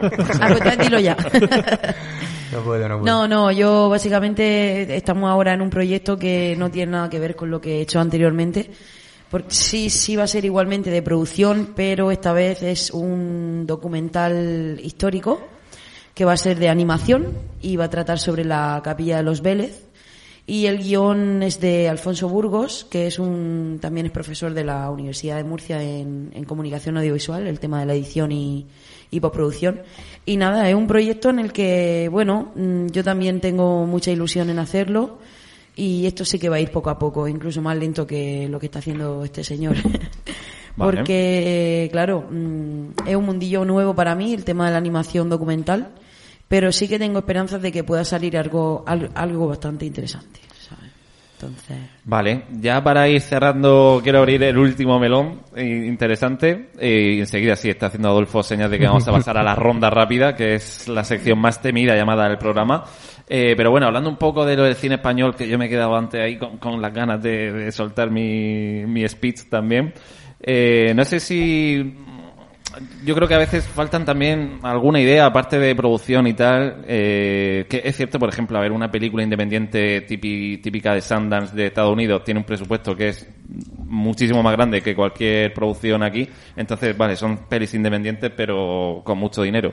Pero yo sí que veo a veces en el cine español falta ideas, aparte de la típica comedia esta absurda protagonizada por los cómicos de moda, eh, peli- películas de época o series de época tipo pues Acacias y todo esto y cosas de la posguerra, ahí parece que no salimos de ahí.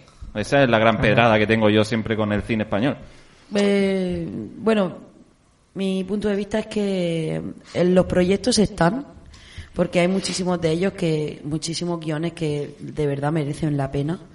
Lo que no sabemos realmente el por qué luego no, no sube, sube a la superficie y está, también depende un poco de, de la moda, la moda en la que se esté dando el, el cine.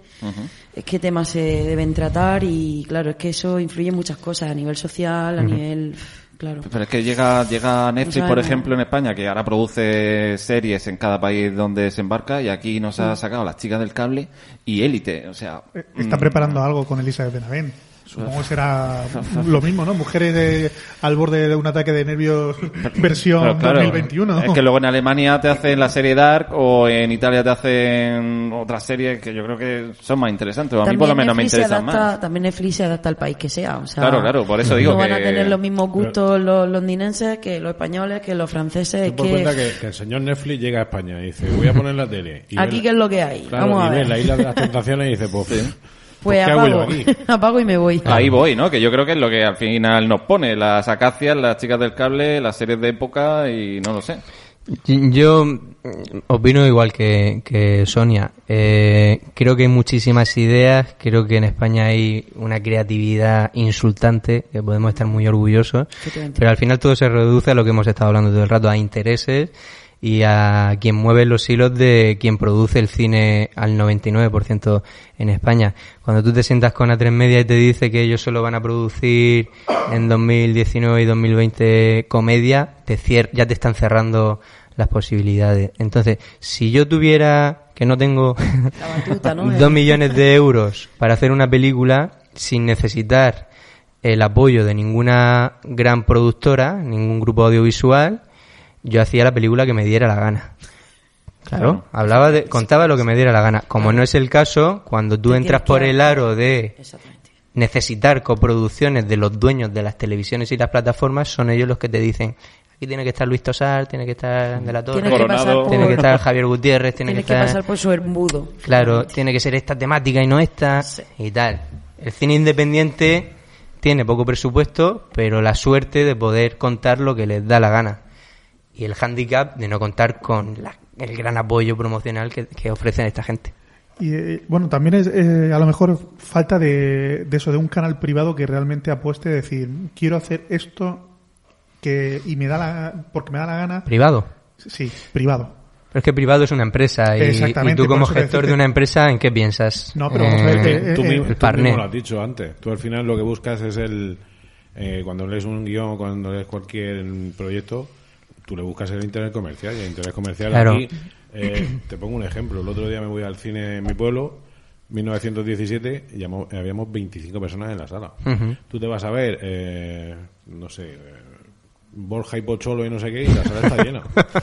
Y es Sí, así, tío. sí, sí. Y es así. Bueno, yo lo que lo que creo es que a lo mejor también deberíamos de moldear un poquito al espectador y no darle siempre lo lo, lo que se ha dado de aquí hacia- de aquí para atrás. Es decir, deberíamos de educar un poquito también al, al espectador en ese aspecto, ¿no?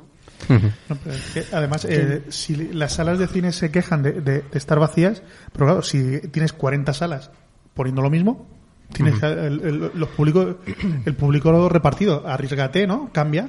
No, no, no ofrezcas el blockbuster de turno y, y- y- Bueno, y es que- puedes a lo mejor poner precios más baratos porque no, la productora no te va a cobrar lo mismo Es que estamos hablando por de alquilar cosas, la cinta. estamos hablando de cosas distintas.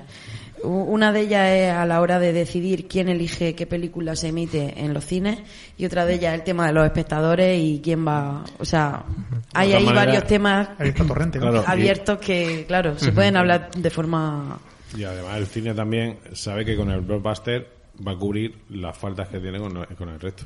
O no, porque el Sí. blockbuster le va a costar mucho más caro de alquilar, de comprar para poder reproducirlo. Al final son intereses económicos, eh, grandes grupos empresariales que están detrás, que son los que manejan la- los hilos, básicamente. Sabía yo que con el melón este iba a haber Ibas a liarla, ¿no? Que- Es que te gusta. tío. Iba a liarla. Pero Eh, les ha- no le has hecho todavía la pregunta. Sé que me, me estabas esperando y como toca la ronda rápida Sí. y, Y el juego, que no y se el me olvide. juego, Mm. para cambiar de, te- de tema, Vale. vamos a ponerlo encima de la mesa de una puñetera vez. La pizza, ¿con piña o sin piña? sin piña, por favor, porque con piña sería un postre. Oh, me Bien, mal, me bien, mal. bien.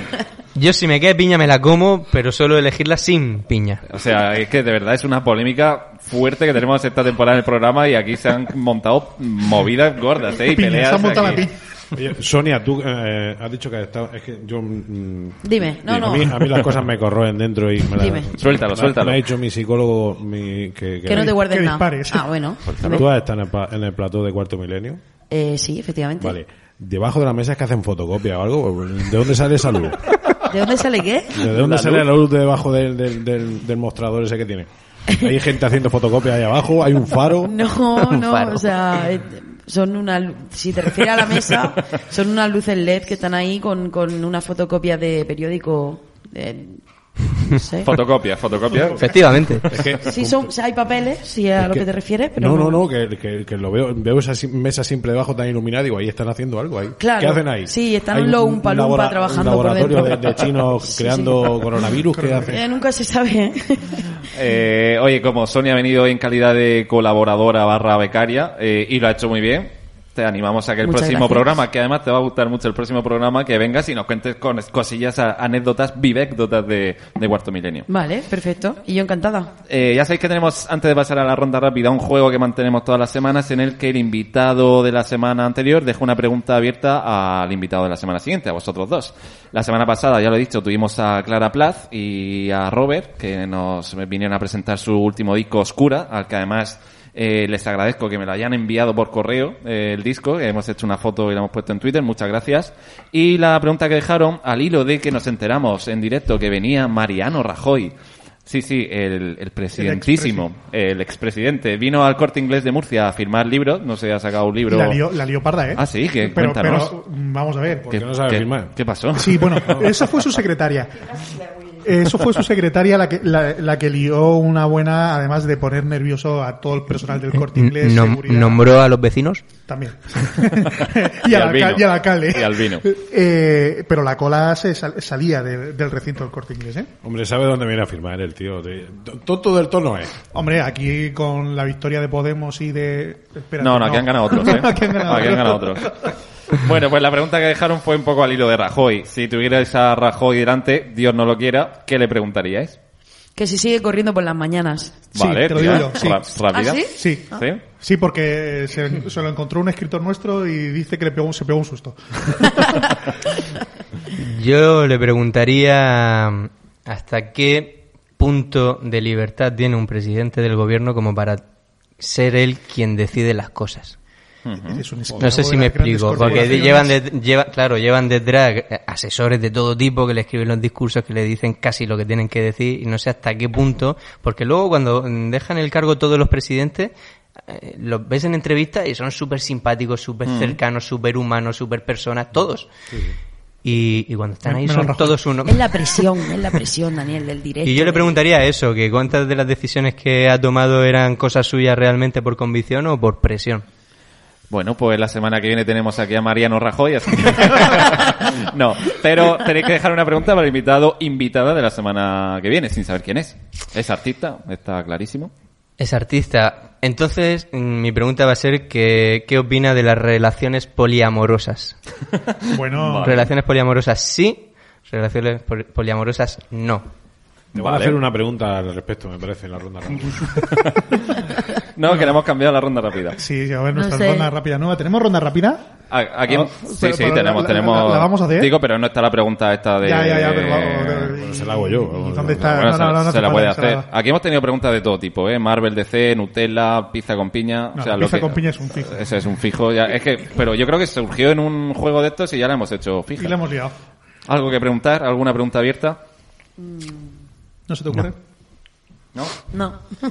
Vale, pues eh, la semana que viene tenemos a alguien que Sonia eh, conoce muy bien porque ¿Quién? es... Sí, perdona que te corte. Sonia ha dicho que si tuviera a Rajoy... Ah, vale, una pregunta. Hasta luego.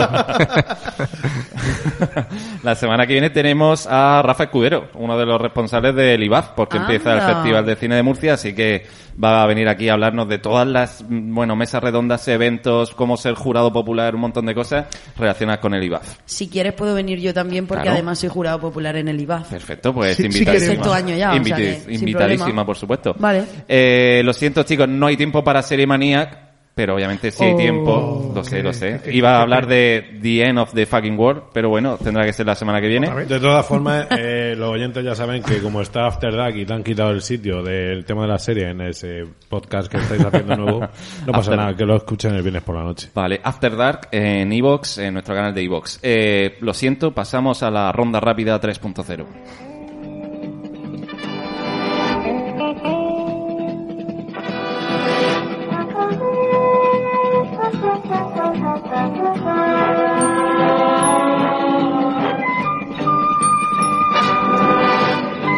Ronda rápida 3.0.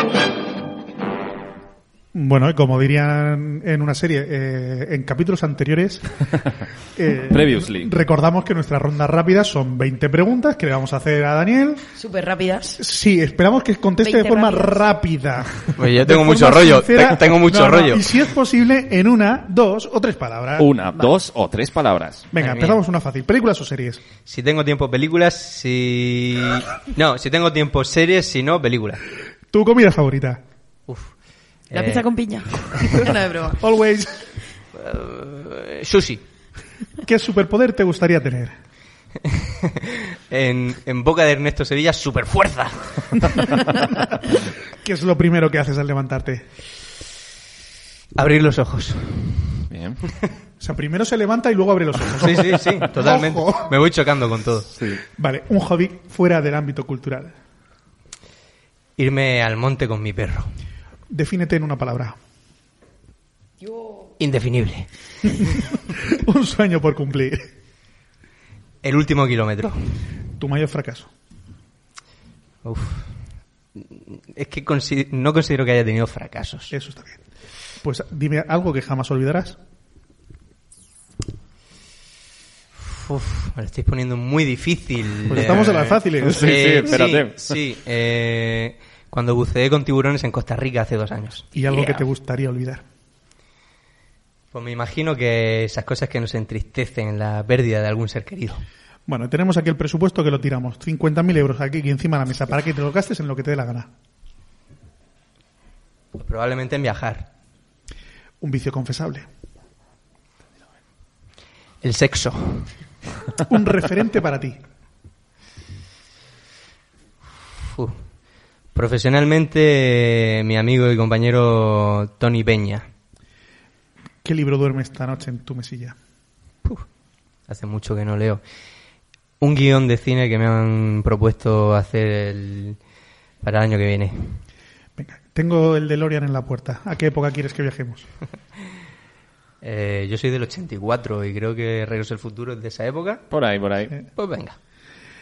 Última búsqueda que has hecho en Google. Mm, uf, uf, uf, uf. Confesable también, ¿no? No, Entiendo. no, eso nada. La última es la última. Es que no ha dicho que es modo incógnito. claro. Ni, eh, ni si has abierto na- eh, eh, Chrome o Tor. o- Ha sido una búsqueda relacionada con empresas de distribución de cortometrajes. Bueno, Vale. Pues venga, recomiéndame una peli para este fin de. Mm, La mula de Eastwood. Bien. Si pudieras aprender algo nuevo, así, de forma automática, tipo Matrix, ¿qué elegirías? Inglés. joder, inglés, Si tío. pudiera apretar un botón y ser bilingüe, inglés. Eh, Perfecto. Kung Fu, ¿no? inglés. Un lugar para vivir. Es que creo que, que siendo rápido no hacen falta las artes marciales. Un lugar para vivir. bueno, en el que estoy, Murcia. Venga, y ya, para acabar, importante, ¿duermes desnudo o con pijama? Chan, chan. Joder, ni esto es capaz de responderme rápido. Eh, depende de la compañía. Oh, bueno, bueno. Pues hasta bien, aquí ha llegado bien, nuestra bien. ronda rápida. Muchas gracias, Dani. Muchas gracias por la invitación. La ha pasado, la ha pasado. La ha pasado fatal. La ha pasado La ha fatal. pasado muy mal. Menos No. mal que no tenemos ranking porque aquí el amigo Boluda lo pondría en, en una nota muy, muy floja. No, pero lo, lo- lo ha pasado bien. Me ha gustado la ronda rápida. Las respuestas, pues nada. eh, muchísimas gracias de verdad, Jesús Boluda, por pasarte por aquí por el bancal, que está en tu casa, ya lo sabes. Muchísimas gracias. Eh, a Sonia Escudero, que la acabamos de renovar como becaria para, por lo menos, por lo menos para el programa que viene. Programa, Eh, programa. eh, te he dicho, Sonia. Sonia Marcos, Sonia encantada, Mar- Cristóbal. Sonia Marcos, Un placer. Muchas gracias. Y a ti, Daniel, pues muchísimas gracias por estar aquí. Raúl, a los mandos técnicos. Y, y Daniel, muchísima, muchísima suerte con, con tus nuevos proyectos, con ese último kilómetro que ya tendrás que venir por aquí a contarnos cómo va la cosa. No, no, tendrá, tendrá que llamarnos para... para... Bueno, claro, le daremos cita. En la rueda de prensa de la presentación esperamos estar, Sí, ¿no? sí, un pase de Estáis- prensa, por lo menos. invitados y el 29 de marzo al estreno del cortometraje Mar en la Filmoteca también. Perfecto, pues ahí estaremos y nosotros nos escuchamos la semana que viene con Rafa Escudero, uno de los organizadores del IBAF, el Festival de Cine de Murcia.